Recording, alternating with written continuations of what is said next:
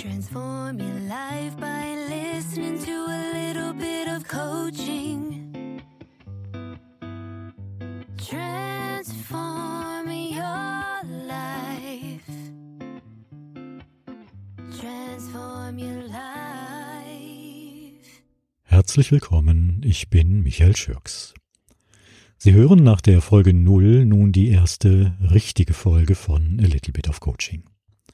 Ich möchte meinen Podcast beginnen mit der Frage, ist es sinnvoll, dass Coaches sich spezialisieren? Dass sie sich, wie es heute üblich geworden ist, eine Nische suchen, um ihr Business zu skalieren, wie man heute sagt. Skalieren, das ist zumindest im allgemeinsprachlichen Gebrauch ein neudeutsches Wort, das so viel bedeutet wie in immer höhere Höhen treiben. Man hört dieses Wort immer häufiger. Und tatsächlich mag es unter diesem Gesichtspunkt, nämlich sein Coaching-Business zu skalieren, sinnvoll sein, sich als Coach eine Nische zu suchen, um dort in kleiner Nische mehr Geld zu verdienen. Was aber, und das ist die andere Perspektive, ist sinnvoll für die Klientin und den Klienten? Um das zu beantworten, will ich einmal die schlichte Frage stellen, was ist wohl das zentrale Problem der meisten, zumindest meiner Klientinnen und Klienten, warum kommen sie zu mir ins Coaching? Und die schlichte Antwort ist, sie haben niemanden sonst zum Reden. Das wirkt, wenn ich es so schlicht formuliere, vielleicht zuerst einmal etwas befremdlich. Es ist aber für Menschen in Führungspositionen, für Menschen, die Verantwortung tragen, tatsächlich eher die Regel als die Ausnahme. Sie arbeiten oft in sehr dünner Luft und haben zumindest im beruflichen Umfeld niemanden, dem sie wirklich vertrauen und mit dem sie auch heikle Themen besprechen können. Und heikel, kompliziert, komplex sind im beruflichen Kontext viele Themen. Die meisten meiner Klientinnen und Klienten sagen irgendwann mal zu mir, früher oder später, Herr Schürk, Sie sind der Einzige, mit dem ich über all diese Dinge reden kann. Und ich kann mit ihnen über alles reden. Und sonst gibt es niemanden, dem ich rückhaltlos vertrauen könnte oder dürfte. Und meine Familie, meine Freunde sind mir dabei auch keine große Hilfe, das macht's in der Regel nur noch komplizierter. Das ist mit dünner Luft gemeint. Und es ist tatsächlich ein ganz zentraler Punkt im Erleben der meisten meiner Klienten. Es ist der Preis, den sie zahlen. Dieses Problem lässt sich nicht einfach durch Verhaltensänderungen lösen, denn es ist strukturell. Es geht eher darum, diesen Tatbestand wohlwollend oder meinetwegen auch zähneknirschend zu akzeptieren und Gespräche, die Vertraulichkeit erfordern, auszulagern. Ein Coaching setzt dafür einen Rahmen. Wir sprechen vertraulich miteinander. Und da gibt es kein Thema, das außen vor ist. Es gibt sozusagen kein Tabu. Wir müssen nicht über alles reden, wir können aber und dürfen. Und die Gespräche, die wir führen, sind lösungsorientiert und veränderungswirksam.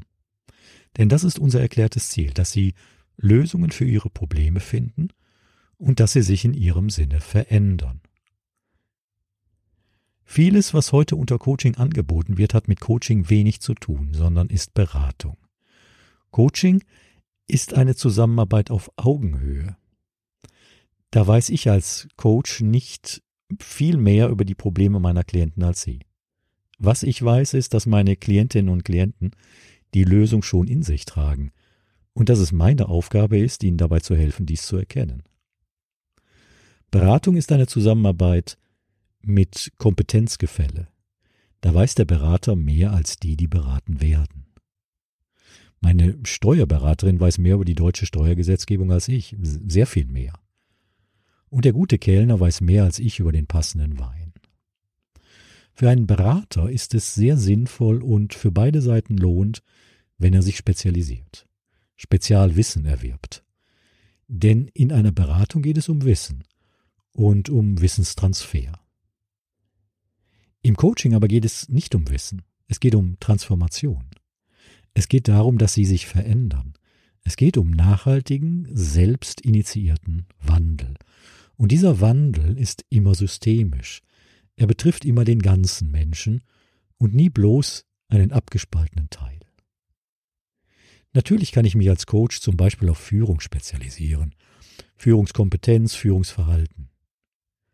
Oder etwas enger auf weibliches Führungsverhalten in Teams, die ansonsten nur aus Männern bestehen. Oder umgekehrt auf männliches Führungsverhalten in Teams, die ansonsten nur aus Frauen bestehen.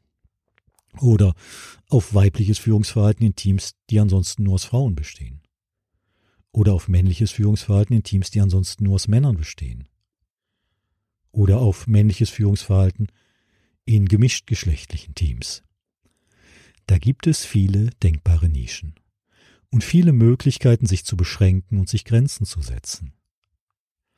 Im Coaching aber darf es keine selbstgesteckten Grenzen geben. Es geht im Coaching immer um alles. Und worum es morgen gehen wird, das weiß weder der Coach noch der Coachee. Wer einige Zeit als Coach gearbeitet hat und ich coache seit fast 30 Jahren, der weiß, dass das vom Klienten präsentierte Problem mit dem eigentlichen Problem sehr oft, um es einmal zurückhaltend zu formulieren, wenig zu tun hat und dass oft sehr schnell ganz andere Themen das Gespräch bestimmen. Wenn Klienten das Gefühl haben müssen, dass sie bestimmte Themen nicht oder zumindest nicht frei und offen ansprechen können, dass sie nicht unbefangen über alles reden können, weil der Coach für sich eine Nische gefunden hat und sich Engpass konzentriert spezialisiert, ihn nur bestimmte Probleme interessieren und andere wenig oder gar nicht, ist das unbefriedigend. Oder um es etwas deutlicher und verbindlicher zu sagen, es ist das Schlimmste, was Klienten passieren kann. Das war tatsächlich die erste richtige Folge meines Podcasts A Little Bit of Coaching. Abonnieren Sie ihn, wenn Sie mögen, es würde mich freuen. Weitere Informationen finden Sie immer auch auf coachingpodcast.de. Das soll es gewesen sein für heute, vielleicht ganz sicher bis bald. Ihr Michael Schürks.